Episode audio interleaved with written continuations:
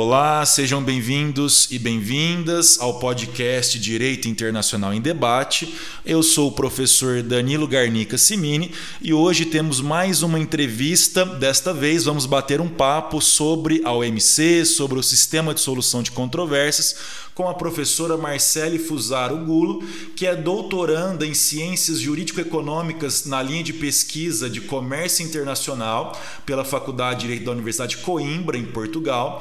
Tem mestrado em Direito pela Unesp de Franca, na linha de pesquisa intitulada Direito, Mercado e Relações Internacionais é graduada em Direito pela Faculdade de Direito de Franca e também é graduada em Relações Internacionais pela Unesp de Franca.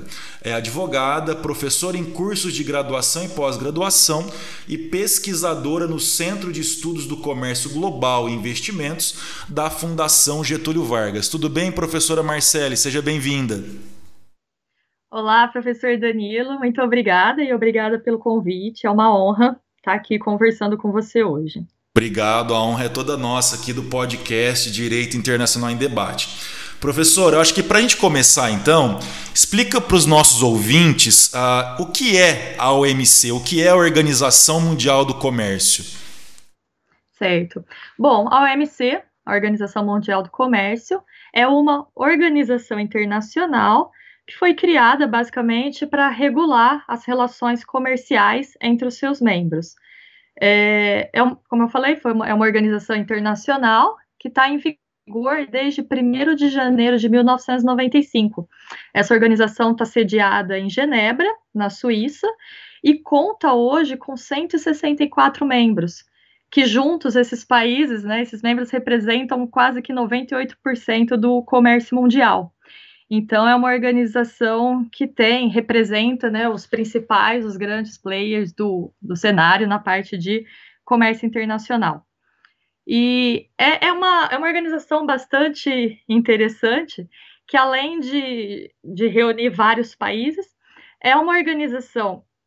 Quem pode, quem pode fazer parte da organização, né? São, são estados, é, e a organização, ela, a gente usa uma expressão para descrevê-la, que é uma organização members driven, que quer dizer, ela é dirigida pela decisão dos, dos estados. E, ela, e todas as decisões tomadas dentro da organização são decisões tomadas por consenso. Então, depende da concordância de todos os membros para aprovar alguma coisa. É, enquanto organização internacional, ela foi criada por meio de um, um tratado, existe um, um acordo constitutivo que estabeleceu todos os objetivos, as funções da organização, estabeleceu toda uma estrutura administrativa, possui seus órgãos, né, a divisão dos comitês temáticos que atuam nos diversos acordos, e existe também mais toda uma estrutura estabelecida lá em Genebra com mais de 600 funcionários que trabalham diretamente na administração de todos os temas regulados pela OMC. Então, bom, a gente fala que o objetivo da organização é regular o comércio internacional. E regular de que forma? Basicamente, promovendo a liberalização do, do comércio. Então, estabelecendo acordos para redução de tarifas, que são consideradas barreiras ao comércio, e também outros tipos de barreiras, barreiras também consideradas não tarifárias. E a OMC administra uma série de acordos que regulam o comércio de bens, o comércio de serviços e alguns aspectos comerciais relacionados à propriedade intelectual. E além disso, então assim, então a OMC ela funciona hoje, né, como um foro de negociação entre os países em que eles é, negociam redução de, de barreiras ao comércio, tanto tarifárias como não tarifárias, e também a OMC administra todos os, os acordos que foram criados junto com a organização. Então, hoje possui, como eu falei, possui acordos que regulam o comércio de bem, comércio de serviços, comércio de propriedade intelectual, possui também um acordo próprio para solução de controvérsias entre os países, então, sempre que houver a suspeita de violação de um desses acordos pelos membros, existe um órgão próprio para a resolução desses conflitos, e existe também um, um acordo específico para monitoramento, é, em que os países precisam, mecanismo de, de revisão comercial, de tempos em tempos, os países precisam informar quais são as políticas comerciais que eles estão adotando para que seja feito um, um raio-x desses países, né? Para que sejam feitos relatórios que ficam disponíveis no site do OMC, em que os países precisam informar como são suas políticas internas, quais são as leis que eles estão adotando para cumprir com esses acordos, e dessa forma estimular uma maior transparência nas relações comerciais internacionais. E é interessante que a, OMC ela possui alguns princípios considerados princípios fundamentais para o seu para o seu funcionamento, além de toda essa, essa estrutura, todos os acordos que administra, alguns princípios básicos são promover um tratamento não discriminatório entre os países, garantir a previsibilidade e a segurança jurídica aos membros para que eles se sintam num ambiente seguro e competitivo de, de justa concorrência. Tudo isso dentro de um ambiente considerado multilateral. Alguns princípios importantes quando a gente fala de garantia de um tratamento não discriminatório entre os membros, né? O que, que são isso? Existem dois princípios super importantes dentro da OMC, que um é o chamado princípio da nação mais favorecida. O que, que significa esse princípio? Que dentro da, da OMC, na relação entre os seus membros, sempre que um país decidir fazer concessões ou dar um tratamento específico para um outro país que seja membro da, da, organização, ele precisa conceder esse mesmo tratamento a todos os outros, a todos os outros membros. Então, assim, não, não é permitido que um, um país específico receba um tratamento diferenciado. Então, todos os, os, os produtos, os serviços, todas as relações é, entre um país deve ser, deve ser tratado igualmente entre todos os membros do OMC. Não posso favorecer um membro. Existem algumas exceções, mas a princípio o tratamento precisa ser igual entre todos. Um outro princípio importante também dentro da OMC é o princípio do tratamento nacional. Significa dizer que eu não posso discriminar é, bens e serviços estrangeiros em relação aos meus bens e serviços da, da minha indústria nacional as, mesmas, as mesmas exigências que eu faço para um produto estrangeiro entrar no meu país, precisa, eu preciso fazer também dos produtos que são do meu próprio país. Não posso fazer exigências mais rígidas ao produto importado em relação ao, ao produto nacional, por exemplo. É, e além disso, um outro princípio importante, quando a gente fala de OMC, é o princípio da liberalização gradual e progressiva do comércio todos os países, quando é, se comprometem, né, quando se tornam membros da OMC, eles assumem obrigações, vão ter direitos e obrigações, e dentre essas obrigações, eles assumem uma lista de compromissos de redução de tarifas e retirada de, de barreiras e restrições quantitativas de, das importações. Então, o objetivo de tudo isso é garantir mesmo um ambiente de, de fair play e uma liberalização gradual do comércio, sempre de forma transparente, segura e, e previsível. Ah, bacana, professora. Mas é, é interessante porque a OMC, como você comentou, ela é criada né, em 95, mas ah, uhum. nós temos alguns antecedentes históricos né, que são importantes até chegarmos da criação da OMC. Então, fala um pouquinho, um pouquinho para nós aqui do podcast uh, desses antecedentes históricos né, que levaram depois à criação da OMC. Sim. Bom, embora a OMC exista desde 1995, as suas raízes vêm bem desde antes disso, né?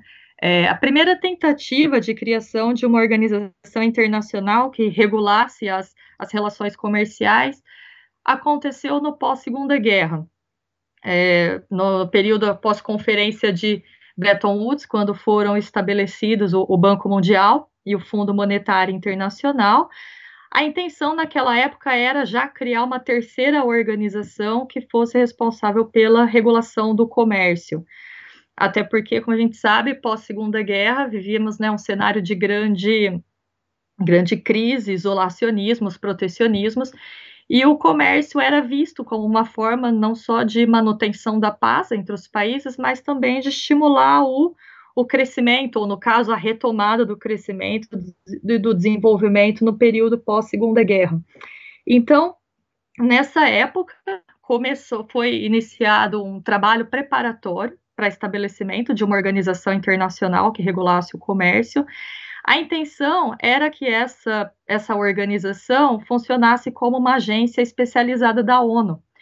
E estavam, se já, estavam sendo realizados os trabalhos para estabelecer o, como funcionaria essa carta, essa, essa organização, que seria lançada durante a segunda, durante a, uma conferência que aconteceria em Havana, em Cuba, que era uma conferência da, das Nações Unidas. Bem, durante os trabalhos preparatórios da preparação para a criação dessa organização, um grupo de países resolveu fazer um acordo à parte um acordo que seria chamado Acordo Geral sobre Tarifas e Comércios e Comércio, que seria um acordo regulando a redução de tarifas. Naquela época, uma das formas de protecionismo era elevar as tarifas né, alfandegárias, os, os impostos de importação, como forma de estimular que os, as pessoas consumissem né, nacionalmente, de, dessa forma de proteger a indústria interna. E o objetivo dos países era então estabelecer um acordo comum para a redução dessas tarifas. E esse acordo foi negociado paralelamente por um grupo pequeno de 23 países, o Brasil estava entre esses países. E esse acordo, ele na verdade era inspirado em um dos capítulos da organização internacional que estava sendo preparada para ser lançada. Ela tinha lá, essa organização ela ia ter um capítulo específico que lidava com redução de tarifas, os países pegaram esse capítulo e transformaram num acordo à parte que foram negociando. E esse acordo é conhece, bastante conhecido, quem estuda o tema, é o Acordo GATT, é a sigla GATT, que significa Acordo Geral sobre Tarifas e Comércio. Esse acordo foi aprovado em 1947 e entrou em, em vigor em 1948. Enquanto isso, continuavam os trabalhos preparatórios para a criação dessa organização internacional. E a ideia era que quando essa organização internacional do comércio fosse aprovada, esse acordo, né, que estabelecia os compromissos de reduções tarifárias, passaria a funcionar de forma integrada com essa organização. Pois bem, o que aconteceu? 1948 quando aconteceu a conferência de. Em 1948, então, quando aconteceu a conferência de Havana, é, foi, foi aprovado o texto da, do, da, do, que seria a criação da Organização Internacional do Comércio, e assim ia se chamar, a sigla seria OIC. É, foi aprovado, então, o texto, mas, passado o tempo, é, esse, esse texto não foi ratificado. Alguns países, como os Estados Unidos, por exemplo, anunciaram que não ratificariam a criação dessa organização. E diante desse anúncio, os outros países também acharam que não faria sentido naquele momento criar uma organização internacional do comércio sem a participação de um país importante, uma grande economia como era os Estados Unidos. E aí o plano de criação dessa primeira organização acabou esvaziado. A organização não foi criada. E o que, que existia naquele momento? A única coisa que existia era o GATT, era aquele acordo criado de forma paralela, é, estabelecendo compromissos de redução tarifária. E o interessante é que esse acordo era um acordo de. Ele estava em vigor provisoriamente, ele já estava em vigor, mas ele estava em vigor provisoriamente, aguardando a aprovação da organização. Como a outra organização não entrou em vigor, esse acordo, que estava em vigor provisoriamente, acabou vigorando provisoriamente por 47 anos. Ele vigorou de 1948 até 1995, representando o sistema multilateral na regulação do comércio. E o interessante é que ele era apenas, o GATT era apenas um acordo. O GATT não era uma organização. Mas o que aconteceu? Inicialmente eram 23 partes contratantes, e aos poucos, outros, outros países se interessaram também em, em aderir ao, ao acordo. É, de, de, tempos em tempos haviam reuniões, rodadas de negociações, em que os países ampliavam as suas negociações, ampliavam seus compromissos. Com o passar do tempo, esse acordo sentiu necessidade também de ampliar sua própria regulamentação.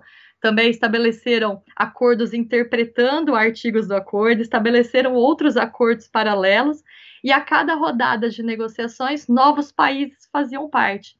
Então, o que, que aconteceu?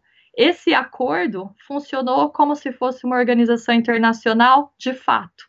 Não era uma organização propriamente dita, não era assim constituído, mas tornou-se o centro das relações comerciais multilaterais. Qualquer questão que as partes tinham que discutir sobre comércio, discutiam no seio do GATT. E o GATT também tinha provisões sobre resolução de controvérsias. No, no texto do acordo GATT, são, tínhamos dois artigos, o artigo 22 e o artigo 23, que estabeleciam regras de como os países deveriam proceder caso surgisse uma controvérsia, quer dizer, caso uma outra parte contratante era considerada estar descumprindo ou violando as regras do acordo. E de forma provisória, o GATT, então, é, estabeleceu diversas, resolveu diversas controvérsias. Inclusive, temos dados da OMC dizendo que o GATT, mesmo sendo um acordo, mesmo sem ter, sem ser oficialmente uma organização, resolveu né, mais de 300 disputas, ultrapassando até números como, por exemplo, a Corte Internacional de Justiça. Foi considerado assim um sistema super eficiente, que servia tanto para resolver controvérsias, como para foros de negociações, como para ampliar as regulações sobre comércio que já existiam. E aí, como eu disse, a cada rodada de negociações, novas partes se juntavam e novos temas eram regulados. E com o tempo, o que, que começou a acontecer?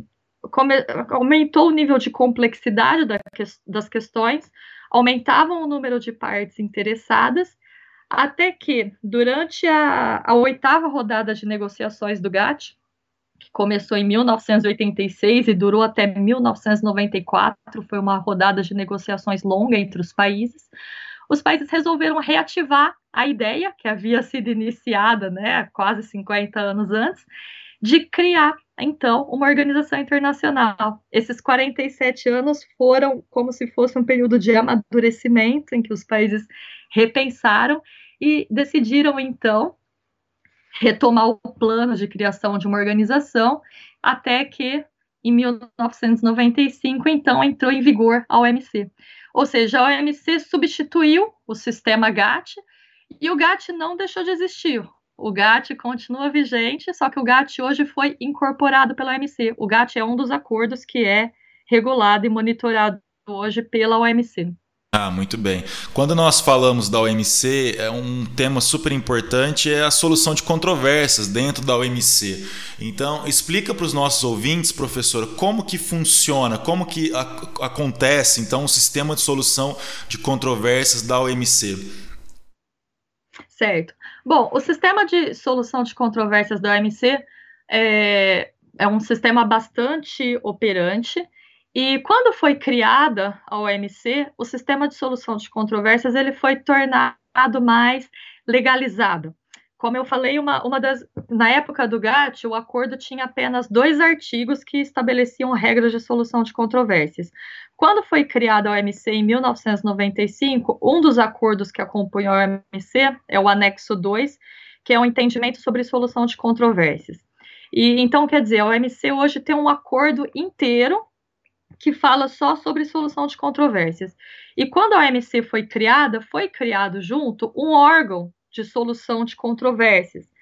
Existe toda uma estrutura, um procedimento próprio, que funciona assim. É, ele é dividido, o, o, sistema, o procedimento de solução de controvérsias na OMC, ele é dividido basicamente em duas fases. Uma primeira fase, que é considerada uma fase mais diplomática, que é a fase das consultas.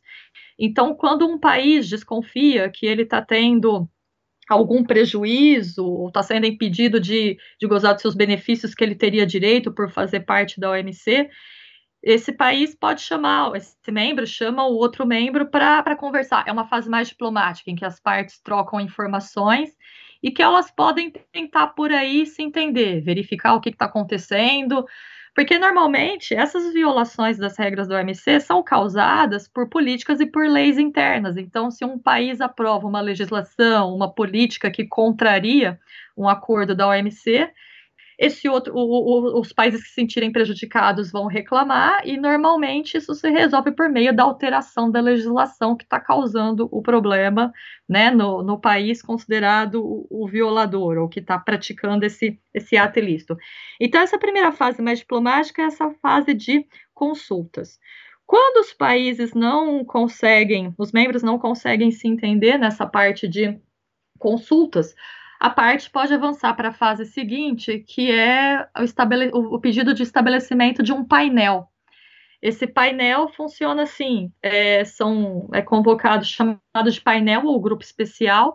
A OMC já tem uma lista pré-aprovada de especialistas considerados experts no tema de comércio internacional.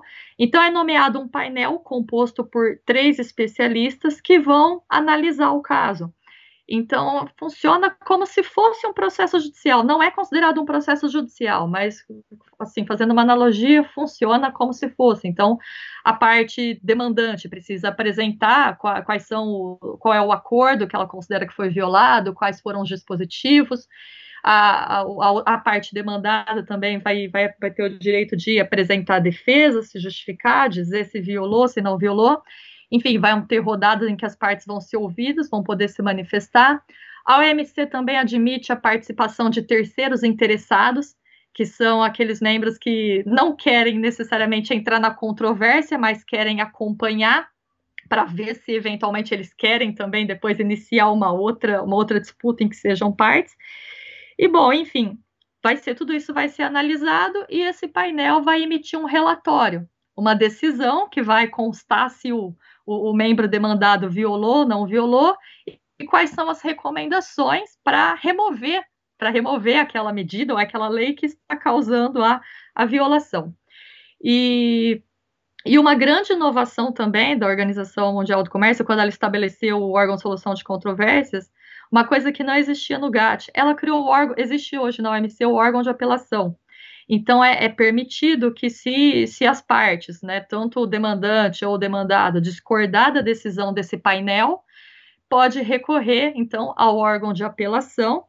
E o órgão de apelação também, o órgão de apelação, ele, por, por, ah, vou falar disso daqui a pouco, né, mas originalmente, o órgão de apelação, ele é composto por sete membros fixos, e a cada apelação, três são designados para fazer a análise daquele pedido.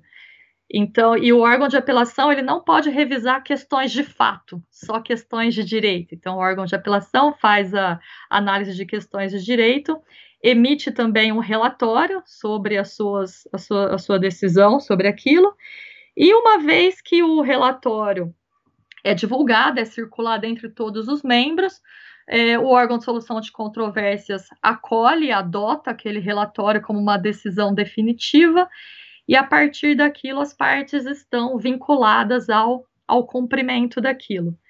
E aí é interessante que quando uma decisão se torna definitiva, com ou sem apelação, nem sempre vai ter apelação, normalmente é quando é identificada né, uma violação, é estabelecido um chamado prazo razoável, que é o prazo que o, o demandado vai ter para se adequar às regras da OMC.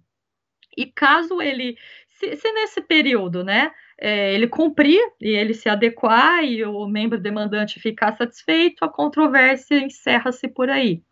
Caso isso não aconteça, a, a parte demandante pode apresentar um pedido de retaliação. Ela pode pedir uma autorização ao órgão de solução de controvérsias para retaliar o membro demandado na mesma proporção dos prejuízos que ele sofreu. Então, essa, essa medida de retaliação é uma tentativa de tentar forçar ou induzir o membro demandado a adequar, adequar suas condutas. Porque quando a gente pensa em sistema internacional, a gente tem que lembrar que o sistema internacional é um. Não existe uma hierarquia, né? Se um, se um país não quer cumprir uma, uma decisão, qual que é a medida? Não vai fazer uso da força? Vai entrar em guerra? O que espera-se é que os países ajam de, de boa fé, sigam né, o pacta, os princípios do pacta sunt servanda, uma vez que comprometeu, se tem que cumprir, mas nem sempre isso acontece, por isso existe né, a, a tentativa de, induzir o membro demandado a cumprir as decisões, autorizando que o, o membro demandante inicie uma medida de retaliação. Bom, e aí, passado um tempo, pode ser que o membro demandado cumpra, pode ser que não. Hoje a OMC diz que, de forma geral, os países cumprem as decisões, e também nada impede que, no curso de uma, de uma controvérsia, a qualquer momento as partes entrem em acordo. Inclusive, isso é até incentivado, que as partes procurem encontrar uma decisão mutuamente acordada e procurem resolver isso amigavelmente, entrar em acordo, enfim, o objetivo é sempre procurar resolver o problema e que as partes encontrem, de preferência, uma solução mutuamente acordada entre elas. Ah, muito bem. É ótima explicação. Ficou bem claro para nós aqui o, o, sistema de solução de controvérsias da OMC, que é um assunto tão importante para quem estuda direito internacional, especialmente direito do comércio internacional. Uma outra coisa que é importante, professora, é a gente pensar um pouco, e gostaria que você falasse, né, como especialista, como que se dá a relação do Brasil com a OMC? Ah, sim. Bom, uma, uma coisa interessante, né? O, o Brasil, ele é um, um dos. Um, ele é, um, ele é um personagem, uma personagem não, é um dos membros de destaque na OMC. Até ainda falando do, do órgão de solução de controvérsias, como eu disse, o órgão de solução de controvérsias funciona muito bem. É, como eu, de 1995, de quando entrou em vigor até, até hoje, até janeiro de 2021, já foram 600 casos resolvidos pela, pela OMC, e o Brasil, por exemplo, é um dos principais usuários do sistema de solução de controvérsia. Assim, os, os maiores usuários são disparadamente Estados Unidos, União Europeia, mas o Brasil também está entre um dos países que mais utiliza, tanto como membro demandante, como situações em que o Brasil foi demandado. O Brasil também, a gente pode dizer que ele está na OMC desde o começo. O Brasil fazia parte dos países que pretendiam criar a Organização Internacional do Comércio. O Brasil fez parte daquele primeiro grupo lá em 1947 que aprovou o GATT, o primeiro acordo geral sobre tarifas e comércio. E o Brasil hoje é, é um, tem bastante voz, tem bastante atuação dentro da OMC. O Brasil, inclusive, mantém em Genebra uma missão permanente. Existe, tem lá em Genebra a missão permanente do Brasil, que diretamente faz um, um grande trabalho acompanhando tudo que está sendo desenvolvido na, na OMC, possui voz ativa, participa das, das negociações. Então, o Brasil é um, é um membro de destaque e tem grande atuação dentro da, da OMC. Ah, muito bem. E hoje, quais seriam, na, na sua interpretação, na sua visão, os desafios da OMC? Bom, a OMC hoje, para gente que estuda a OMC, a gente sabe que a OMC vive um, um momento delicado. Fala-se, inclusive, que a OMC hoje passa por um, um sistema de. passa por um momento de crise, digamos assim, né? Porque muita coisa mudou de quando a OMC entrou em vigor para hoje. Então, por exemplo, é, a OMC existe desde 1995 e a, a, primeira rodada de negociações que foi lançada no âmbito da OMC foi a rodada de Doha em 2001, que não se conseguiu cumprir todos os objetivos, não se conseguiu cumprir a rodada de negociações.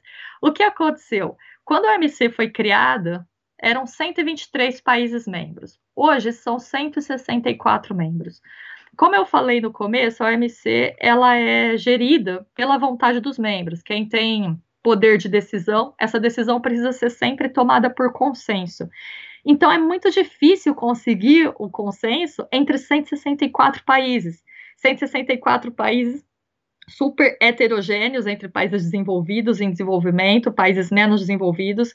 Cada um tem uma necessidade, cada um tem uma, alguma questão mais sensível. Estamos vivendo também um momento em que o mundo acompanha uma, uma guerra comercial entre Estados Unidos e China, por exemplo.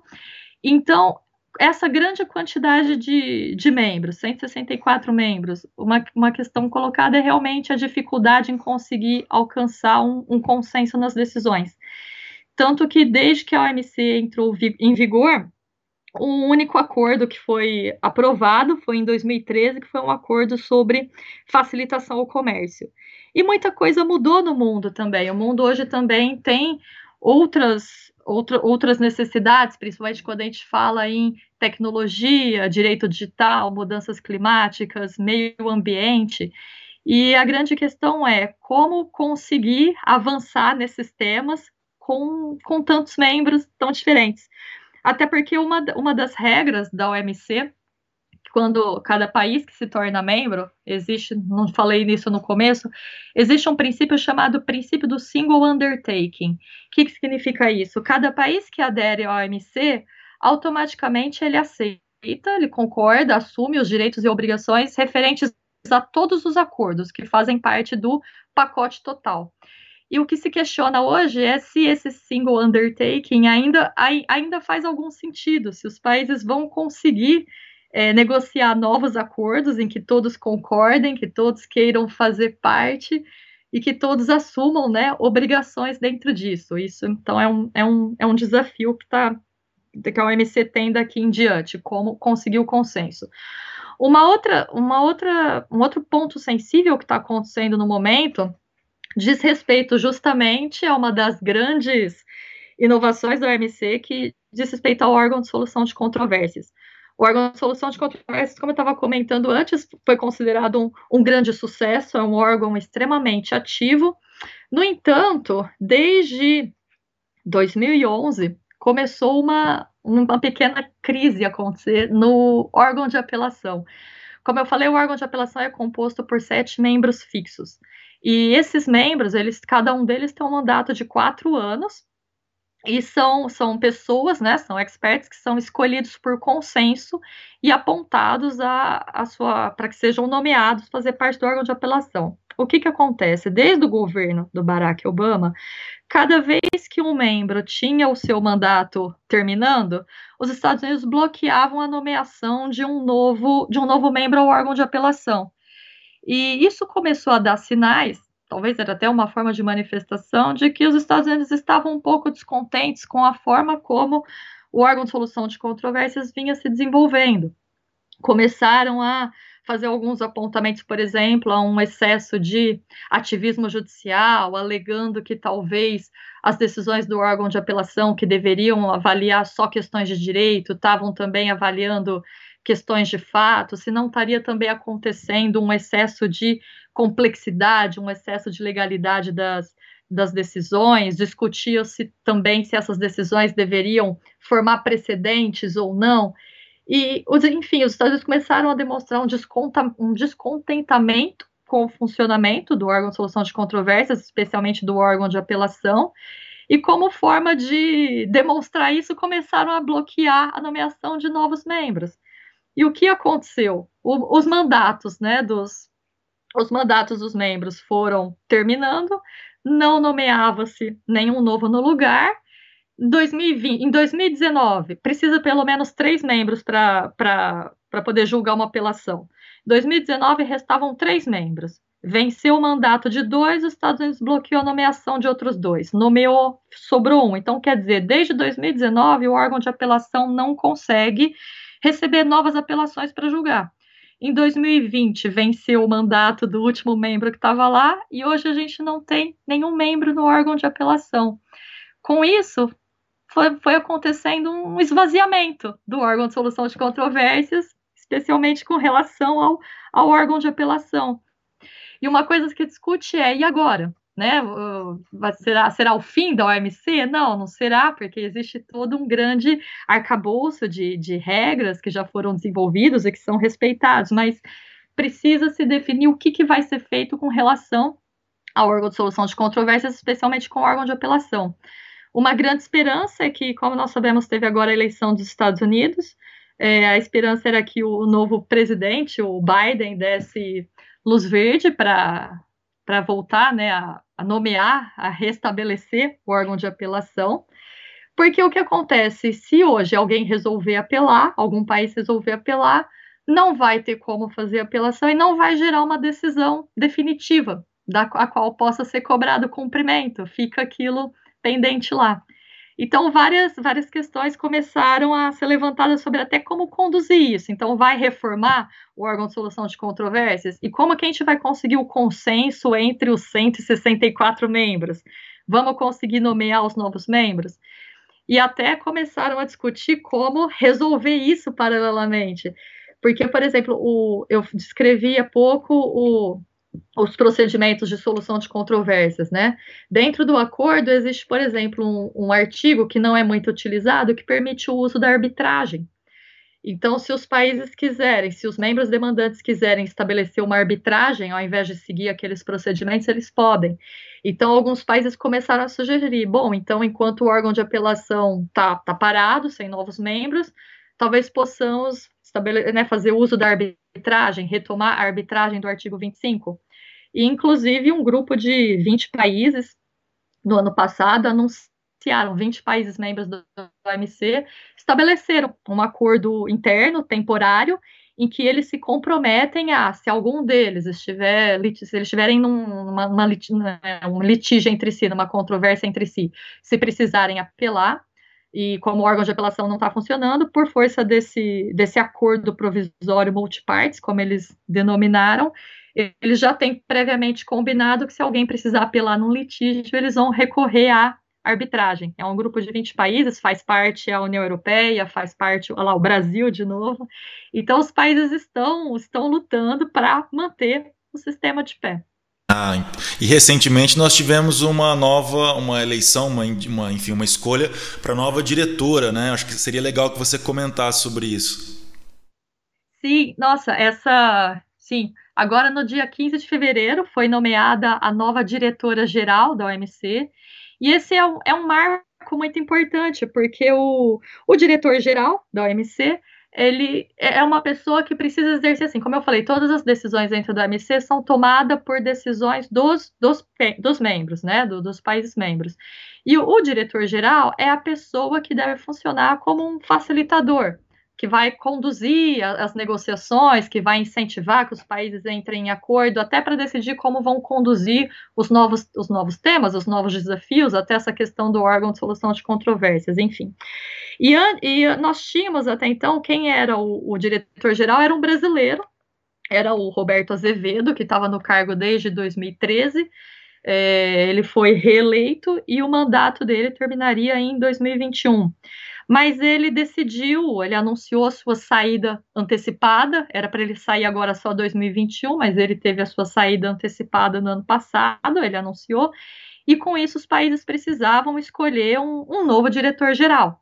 E uma, uma coisa importante, quando eu falo né, que o, o antigo diretor-geral do MC era um brasileiro, é, mas, mas essa informação é meramente, meramente informativa, porque o diretor-geral ele não representa o seu país. Então, embora era um brasileiro, ele não estava representando o Brasil lá, ele estava representando a OMC. Mas, por questão de representatividade, os, países buscam é, sempre revezar né, com pessoas de diferentes origens geográficas. E a, a OMC não tinha tido ainda um diretor-geral de origem africana e não tinha tido ainda nenhuma mulher, todos eram homens. E pela primeira vez, foi nomeada uma mulher, uma nigeriana, Ngozi Okonjo. Ela assume o cargo a partir do dia 1 de março agora. E fazendo história, ela não, é, não era da OMC antes, ela trabalhou, tem grande experiência no, no Banco Mundial, também foi, foi ministra da Nigéria. E espera-se, né, que recaia então sobre essa, essa pessoa, a primeira mulher, primeira pessoa de origem africana no cargo, é, são muito são grandes expectativas em cima dela que ela tenha bastante sabedoria e bastante é, experiência e jeito para conseguir então fazer né facilitar essa negociação e cooperação entre os países para diante desses desafios e a recuperação do, do órgão de apelação na OMC. Então está sendo realmente uma uma data bastante comemorada e cheia de expectativas e esperança na condução da organização a partir, a partir de agora. Ah, sim. Uma, uma, uma coisa que a gente sempre faz aqui no, no podcast, para quem acompanha, nós sempre pedimos dicas para o nosso entrevistado ou para a nossa entrevistada. Então, aproveitando sua presença aqui, quais dicas ou sugestões você poderia passar para os nossos ouvintes que se interessam uhum. pelo tema do comércio internacional, pelo tema da OMC? Então, acho que você poderia também contribuir com a gente nesse contexto e nesse aspecto. Sim. Bom, o primeiro, a primeira fonte de informação que eu sugiro é o próprio site da OMC. É um site bastante fácil de mexer, rico de informações, muito bem dividido lá. O site é inglês e as três línguas oficiais da OMC são inglês, francês e espanhol, então vai estar em uma dessas línguas. É, sugiro, então, sugiro, e a OMC também é bastante atuante nas redes sociais, tem também a página no Facebook, a página no Instagram, sugiro quem se interessar acompanhar. Sugiro também a página do. Eu falei que o Brasil mantém uma missão permanente, sediada em Genebra. Essa missão também possui redes sociais em que é compartilhado o trabalho da missão. É muito interessante acompanhar, estão sempre anunciando notícias sobre a MC, sobre o Brasil. Então, pelo Instagram e pelo Facebook, Missão do Brasil em Genebra. Recomendo também o site do, do CCGI, FGV, que é, é uma das cátedras da OMC pelo mundo. O Brasil possui uma cátedra da OMC, sediada então na, pela FGV. E recomendo também, para quem gosta de ouvir podcast, tem dois podcasts bem legais e interessantes. Um, para quem quiser treinar o inglês, é o do, do Peterson Institute, é chamado Trade Talks. É, são podcasts sobre temas gerais do comércio internacional, não só sobre a OMC. E em português, eu recomendo o WITCAST, que é uma iniciativa do Women Side Trade, são, é um grupo de mulheres atuantes na área de, de comércio internacional, que também, periodicamente, fazem podcasts sobre temas gerais também, não só sobre a MC, mas sobre comércio internacional de forma geral. Então, sugiro essas, essas fontes de informação para quem quiser estar tá antenado sobre os temas mais recentes de comércio internacional. Ah, obrigado, professor. Então, mais uma vez eu agradeço pela nosso, pelo nosso bate-papo aqui, pela brilhante exposição sobre a OMC, sobre o sistema de solução de controvérsia da organização. Quer falar alguma coisa, um recado final aí para os nossos ouvintes? Eu digo só que é, a gente está aqui conversando, mas o temas sobre comércio internacional sempre podem render discussões muito interessantes. É uma área assim apaixonante para quem se interessa. Eu me interessei ainda na faculdade e me apaixonei tanto que hoje estou fazendo doutorado e continuo estudando o tema. Então eu, eu recomendo para quem tiver interesse, é, costumo dizer que é um caminho sem volta. Você começa a estudar o tema, se empolga, quer saber cada vez mais e é uma área muito interessante para estudar, para trabalhar, para desenvolver trabalhos acadêmicos. Para quem tiver interesse, venham todos pro, para o comércio internacional. Ah, obrigado. Então, pessoal, hoje nós recebemos a professora Marcele Fusaro Gulo, que tratou da OMC, da solução de controvérsia da OMC. Lembrando que o nosso podcast Direito Internacional em Debate, ele está disponível no Spotify e no YouTube, e nós também temos uma página no Facebook e uma página no Instagram, arroba Internacional em Debate. Aqueles que desejarem entrar em contato também podem entrar em contato através das nossas redes sociais ou também do e-mail internacionalendebate@gmail.com. Espero que vocês tenham gostado dessa conversa, assim como eu gostei também. Então, um forte abraço a todos, até a próxima.